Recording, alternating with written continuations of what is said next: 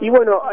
aquí tanto en, provincia de Buenos Aires como capital federal eh, hay mucha preocupación porque los casos no, no dejan de aumentar eh, y la realidad es que, mm, que, ya la cuarentena estricta hace mucho tiempo no se cumple, pero bueno, la gente de alguna manera trata de tener conciencia y, tanto de lo laboral como lo profesional, eh, uno trata de cuidarse, pero sigue cumpliendo por ahí con las normas. en mi caso, por ahí estos días estamos un poquito más saturados porque mm, la radio ha tenido algunos casos, hablo de Radio Rivadavia, de de dispositivo, como el caso de Feynman, de Babi Checopar, y bueno, ha decidido aislar a, gran parte de todo el plantel, eh, solamente dos eh, periodistas por turno en el aire eh, y el resto vía Zoom. Así que bueno, la realidad es que tenemos que hacer todo, manejar vía computadora, y hace unos días nos estamos turnando para ir. Pero, pero bueno, seguimos adelante y tratando de, de, poder continuar con el, con el deber. es la primera vez en toda la cuarentena que, que tenemos que hacer el programa de nuestros hogares. Bien, eh, seguimos en contacto, Cristian, te saludo, el placer de tenerte en conexión y un poco los anuncios en la jornada de hoy dan un poco, si se quiere, dentro del panorama que se vive de incertidumbre, eh, algo de la nueva normalidad o al menos de eso lo que se espera, a sabienda de que también ya se empieza a percibir eh, en el mes de septiembre, la semana que viene, el regreso del fútbol, al menos en competencias relacionadas a Copa Libertadores. Sí, a ver, eh, no está confirmado, pero es un secreto a voces que el 25 de septiembre arrancaría la liga, profesional. Eh, esto no lo anuncian porque evidentemente la, eh, la creciente de casos positivos hace al Ministerio de Salud de alguna manera dudar. ya sabemos lo que pasó en River, este, este contagio dentro de la burbuja, sanitaria, tiene a todo el plantel de River con alertas y, y, están evaluando muchas cuestiones. River se ha perdido y se va a perder entre 5 y 6 entrenamientos que es muchísimo pensando que el 17 va a tener que jugar por Copa Libertadores contra San Pablo en Brasil, entonces hay mucho para, para perder y poco para ganar. Pero bueno, eh, los equipos se siguen preparando, están haciendo todos pretemporada, van a arrancar más burbujas sanitarias a partir de la semana que viene. Y bueno, de alguna manera hay que seguir y, y tiene que ponerse en marcha. Yo creo que lo que pasó con la Champions y lo que pasó en las ligas europeas en países donde el virus se había retirado y ahora volvió, eh, eh, ayuda un poco a darle eh, marcha al fútbol, que es una industria muy grande que está parada y que los clubes no pueden resistir estando así, ¿no? Más allá de las complicaciones pasadas, lo, lo que va a venir, me parece, para los clubes argentinos que participan en la Copa Libertadores va a ser más complicado, porque no te olvides que la mayoría de los clubes sudamericanos ya están entrenando desde hace varios días y los argentinos han prácticamente comenzado recién ahora. Totalmente, es más, bueno, los brasileños están compitiendo y en Chile también volvió y en Perú, que tuvo muchos más casos que la Argentina, ya volvió, lo mismo que, que Uruguay, eh, pero bueno, la realidad es que Argentina apostó por una política que, que era de preservar, que bueno, ahora la, la sensación que, que se tiene aquí en Capital Federal es que se cambió el rumbo. Eh, pero bueno, la realidad es que el deporte debe continuar eh, o había que tomar una determinación mucho más complicada que ningún club quiso tomar, el hecho de por ahí bajarse de las competencias internacionales hasta la próxima temporada. Pero lo que pasa es que con una economía tan complicada, eh, ¿quién te va a aceptar bajarse de la Copa Libertadores donde vos podés cobrar entre 2 y 3 millones de dólares más en lo inmediato si pasás de ronda y entrega premios en dobles? con lo caros que están los planteles y con las deudas que tienen los equipos. Entonces, eh, por eso mismo tienen que hacerle frente, adecuarse a las reglas, pero tratar de ir a competir. Ha sido un perjuicio económico importante que han sufrido los, clubes porteños y, bueno, eh, creo que mucho tiene que ver esto de la continuidad del apoyo obtenido por la televisión, ¿no?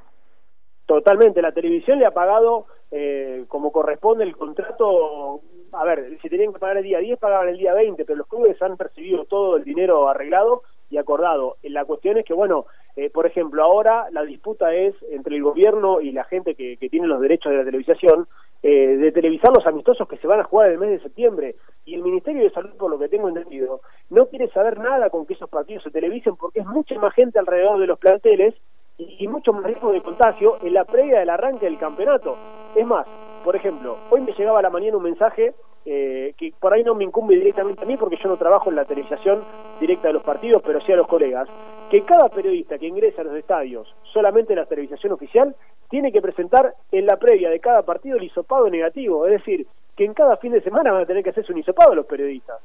Por un lado eh, está bien y por otro lado es una complicación seria. Está bien porque medianamente vos bajas los seguros, pero por otro lado si eh, cómo haces si tenés que ir todos los domingos tres veces por semana a una cancha de realizar cobertura y bueno, y ahí está todo, ¿no?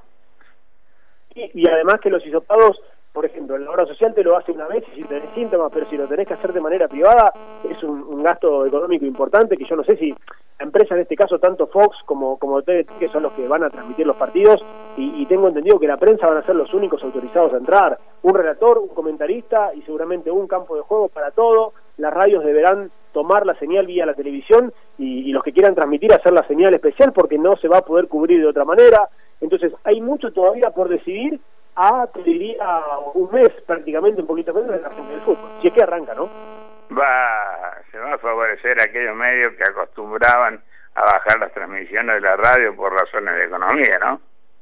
Y bueno, eso era una, una, una cuestión de que por ahí eh, ha pasado mucho, sobre todo con, con los medios eh, radiales, cuando había que viajar al interior o a provincias mucho más lejanas, que por una cuestión de costos se transmitía como se dice of pero, pero ahora me parece que al menos durante este 2020 va a ser moneda corriente y ya veremos en el 2021, una vez que llegue la vacuna y con otros con otro semblante de cara al coronavirus se puede habilitar, pero la normalidad, que por ahí en marzo uno entendía que nunca iba a cambiar, fue cuando última vez que hicimos un partido de fútbol, me parece que en inmediato no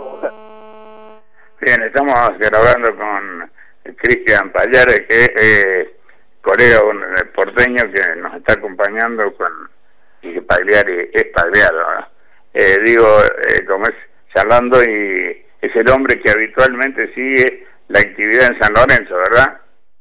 Claro, yo mm, eh, trabajé en la radio deportiva hasta el año pasado cubriendo San Lorenzo, ahora, ahora estoy en la 990, que es una hermana, una radio hermana de, Rivadavia y también en Radio Colonia siguiendo la, actualidad de San Lorenzo y algunos medios partidarios, así que eh, siempre con eso y también en Radio Rivadavia a partir de las 21 con, el programa Vale Doble, eh, así que pero siempre con, San Lorenzo también. ¿Qué es San Lorenzo, que es institucionalmente, es un club ordenado, es un club complicado? Mira, supo tener en los últimos años, eh, te hablo de los 5 o 6 años, un orden eh, muy bueno respecto a lo normal que había vivido en el momento que, que peleó por no descender. Eh, se acomodó, no fue casualidad la obtención de la Copa Libertadores ni tampoco el torneo 2013, pero después con el tiempo se volvió a desordenar y ha vivido momentos difíciles en el arranque de este año, con un plantel que no cobraba los sueldos en casi seis meses, eh, después se pudieron poner un poco a tono, ha vendido a Adolfo Gaich como su gran, su gran promesa en una suma importante de dólares y de euros que le permiten tener un poco más de aire. Hoy está un poco más equilibrado, San Lorenzo tiene como norte y objetivo además de armar un buen plantel y pelear el campeonato porque no juega título, no juega competencias internacionales, eh, la vuelta a Boedo, la vuelta a su, a su barrio, a su casa, a su cancha, tiene los terrenos, tiene que pagar todavía una cuota más del crédito y, empezar a primero conseguir la ley de resonificación que le permita construir el estadio. Eh, con esa ley aprobada deberá pensar en la manera de financiar un estadio en una crisis tan importante como la que tiene el país, ¿no? La presencia de Tinelli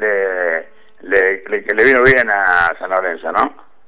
Sí, sí, Tinelli, Tinelli ha hecho mucho, tanto Tinelli como Matías Lamen, soy ministro de Deportes, eh, en, en, conjunto han logrado muchas cosas. Obviamente que cuando desde lo deportivo la, la pelota no entra como se dice, después todo se complica mucho más y San Lorenzo, ellos han cometido muchos errores en los últimos años, pero pero por una cuestión de, buscar siempre el objetivo y el norte, cuando no entra, bueno, se complica el panorama, pero pero Tinelli ha aportado mucho y me parece que, que tanto de lo deportivo como lo económico eh, se van a mancomunar los esfuerzos porque acá hay una prioridad, eh, que el equipo sea competitivo, la gente quiere eso, pero el hincha también quiere el tema de la vuelta a Boedo, entonces yo creo que sin Marcelo Tinelli va a ser muy complicado que San Lorenzo pueda financiar el nuevo estadio. Entonces necesita también de esto como para, para tener un apoyo muy fuerte, tanto del gobierno como de capitales privados. La presencia de Tinelli en AFA, ¿qué solución o qué contratiempo le puede llevar a la institución? Y bueno, eso habría que verlo. Eh, Tinelli presidiendo la liga profesional, eh, no, no, no sé si puede llegar a ser contraproducente o no, siempre va a generar suspicacia, va a generar eh, sospechas, pero, pero bueno, es una persona de los medios muy influyente. Lo que pasa es que, mm, esto está ligado también al famoso 38-38, eh, divisiones, esto hay mucha política metida en el fútbol argentino. Eh, la, gestión de Tapia no, no, no, es mala, me parece que es una buena gestión, más allá de que se han cometido muchos errores ahora, por ejemplo, con la finalización del campeonato, eh, de manera abrupta cuando se había jugado una fecha. Y bueno, se habla un poco de todo esto, que un presidente de un club sea el presidente también de la liga, pero eso lo vamos a ver una vez que arranque la competencia y cómo se comporta. Eh, no nos olvidemos que Grondona ya no era presidente Independiente, pero había presidido Independiente y era presidente de AFA. Eh, eso me parece que lo vamos a, saber una vez que, se vayan manejando, ¿no? Hoy por hoy, eh, Cristian, ¿cuál es el club más ordenado? ¿Cuál es el que está mejor posicionado en ese aspecto? Y mira, si tenés que hablar de los grandes, yo creo que, bueno, Boca eh, parece tener por lo menos puertas para afuera, un orden importante. La llegada de Meal ha desnudado algunas, eh, algunos, eh, si querés, miserias que ha tenido puertas para adentro. Me parece que Racing con Víctor Blanco está muy bien administrado. Ha mostrado una, una estabilidad en los últimos años, y un tipo muy, muy sensato, con planteles competitivos, con un club ordenado, que, que quiere pelear por todo. Fue campeón en dos ocasiones pero también hay muchos equipos denominados más chicos, con todo el respeto, que hacen las cosas muy bien. Obviamente que, que, por ahí como patronato no tiene grandes contratos y planteles que vienen a préstamo, pero que no deben dinero, entonces eh, hay, muchos equipos que tratan de acomodarse, de administrar un poco menos y de tener un poco menos de, potencial, pero que compiten, que están arriba y que, que por ahí a la hora de presentar todo cumplen en tiempo y forma como no pueden cumplir los grandes casos San Lorenzo, caso Independiente, eh, caso River, que lo han acompañado de los resultados, por eso mismo no se habla de todos los inconvenientes financieros que tiene, pero el día que no entre la pelota, seguramente la gestión de Dolofio, que para mí es muy buena, va a desnudar también todos esos problemas. cuando todo anda bien, se tapan, con los resultados, mejor dicho, andan bien, se tapan las otras falencias en los clubes, pero cuando se tapa la olla después porque el balón no entra, ahí suelen aparecer los conflictos. Sí, totalmente, por eso te digo, eh, por eso a mí me, me, pone me pone muy contento que hay equipos mucho más chicos que, que están ordenados, entonces vos ves que, que bueno, que se puede, que, el fútbol no es una materia y un deporte deficitario, pero sí que tenés que ser equilibrado. Digo, si vos vendés por 10 no podés traer jugadores por 40, 50, porque el día que la plata no entre, seguramente tengas un déficit grande, y esto me parece que le pasó a River. Si hubiese ganado la Copa en diciembre del año pasado, eh, seguramente no se habría hablado de todos los inconvenientes que tuvo en el poco trayecto que, fue futbolístico y de salida de Gallardo y demás. Todo eso quedó congelado por la pandemia, pero yo creo que a partir de septiembre, octubre, van a volver a, instalarse tanto en River como en los demás clubes, porque una vez que la pelota ruede, empiezan a aparecer todos los inconvenientes. Así es.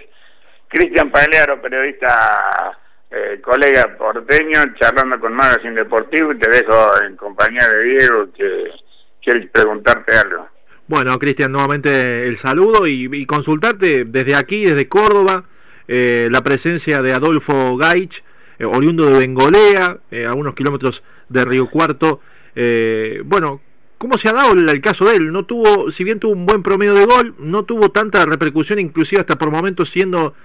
suplente. Es un caso particular, eh, claramente la cuestión de la selección ha cotizado en alto por su presencia en la sub-20. ¿Cómo, ¿Cómo describís esta situación de Adolfo Gaich que se va a un ruso, a un fútbol ruso donde veremos si, si puede destacarse? Los últimos argentinos que han ido no han tenido un destaque o al menos salvo algunos casos que han inmigrado, eh, caso Paredes si se quiere que después sí pudo pasar al fútbol de, Francia. Eh, ¿Cómo ha sido el caso Gaich en San Lorenzo?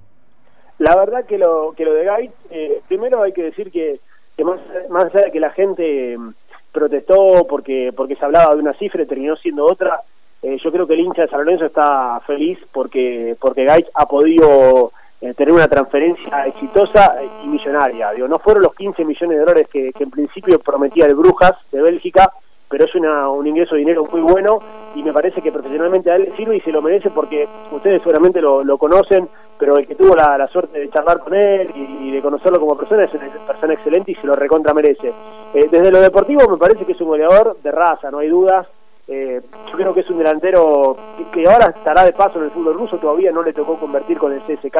por una cuestión de que juega poco, de que se está adaptando. De hecho, él llegó el, martes y el, y el, sábado ya fue al banco, ingresó unos minutos y tuvo una clara de gol hace unos días, hace unas semanas.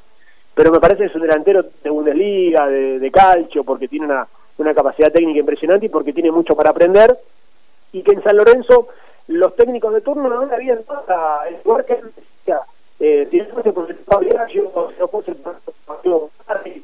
el Costa, Romagnoli y Hugo Tocali, que en el último tiempo lo, pudieron poner en la primera y, afianzar y bancar, eh, se hubiese apagado porque en reserva y en inferiores andaba muy bien y tenía un perfil muy bajo, un pibe muy inteligente, pero por ahí Jorge Almirón, Juan Antonio Pizzi, que eran técnicos consagrados, no le dieron el lugar que él necesitaba. apostaron por otras cosas y que de alguna manera se iba pagando. Por eso digo que, el trabajo que hicieron también tanto el Pampa como, como Diego Monarri fue muy bueno para él, le dio la confianza y se respondió, vos fíjate que él tiene en San Lorenzo 8 goles en 20 partidos, eh, o sea, y se fue con 45 partidos en, en total en primera entre la selección y San Lorenzo. Eh, es muy poco, eh, muy partidos, muchos goles para los partidos que tiene, pero tampoco llegó a, un centenario como puede jugar cualquier pibe en Mira Europa. Eh, Cristian, ¿cómo están las formaciones juveniles, los proyectos de San Lorenzo? Eh, ha sido resonante en los últimos tiempos. Eh, ¿Qué se puede pensar a futuro?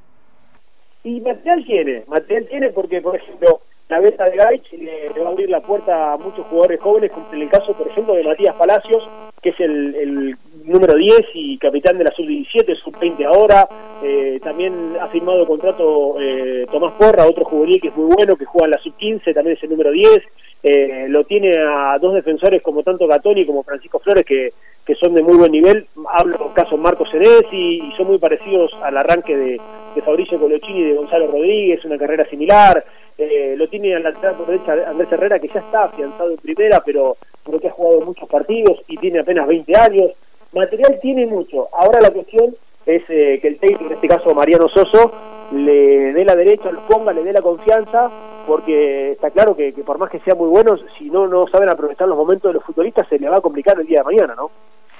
Buenas noches, Cristian. Pablo Ramón te saluda. ¿Cómo andas? ¿Cómo te va, Pablo? Todo bien, el placer es mío. Eh, recién leíamos la noticia con Diego del, del formato con el que se jugaría el fútbol argentino. ¿Cuál es para vos el sexto grande?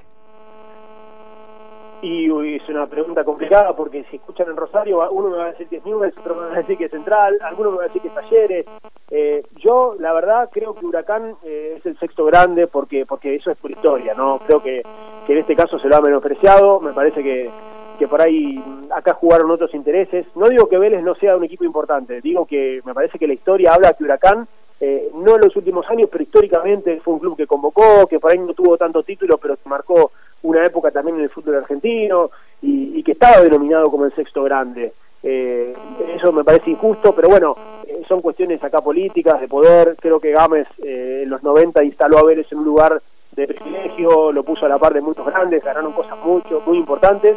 Y bueno, y hoy por ahí le, ha tocado de alguna manera de rebote ocupar este lugar que, acá deja de tener folclore de que es el sexto grande, sino el dinero que cobran por televisión, ¿no? Claro, claro. Eh, también pasa, bueno, a mí me pasa, como bien decías, los clubes del interior, como Newells, Rosario, Talleres, también podría pasar con estudiantes de La Plata, a mi entender, en cuanto al, prestigio, una línea, una identidad. Eh, así que bueno, lo de Huracán no deja de ser cierto. Eh, comparto lo de la historia, Cristian. Y ahora te hago una pregunta, pateo el tablero, la tiro a la tribuna como quien dice, eh, ya que justamente trabajás eh, en una radio tan importante eh, como un colega de radio, ¿qué significa trabajar en Rivadavia? ¿Cómo es el día a día? contame un poco eso, me intriga. Y bueno, no, mira, yo te voy a decir la verdad, yo mm, tuve, tuve la suerte que dentro de mi, de mi corta carrera, son algunos años, eh, tuve la suerte de por ahí pasar en radios grandes, como puede ser Radio La Red, haciendo programas partidarios, pero yo recuerdo que hace cinco o años cuando me tocó llegar a, la oral deportiva y entrar a Radio Rivadavia, uno sentía que, que jugaba en primera, era como, como el futbolista que, que le toca entrar a un club grande y decir, no, y acá no lo puedes creer, y al principio es una sensación hermosa, después te acostumbras y después parece que hay momentos que te fastidias porque uno no toma el lugar o no toma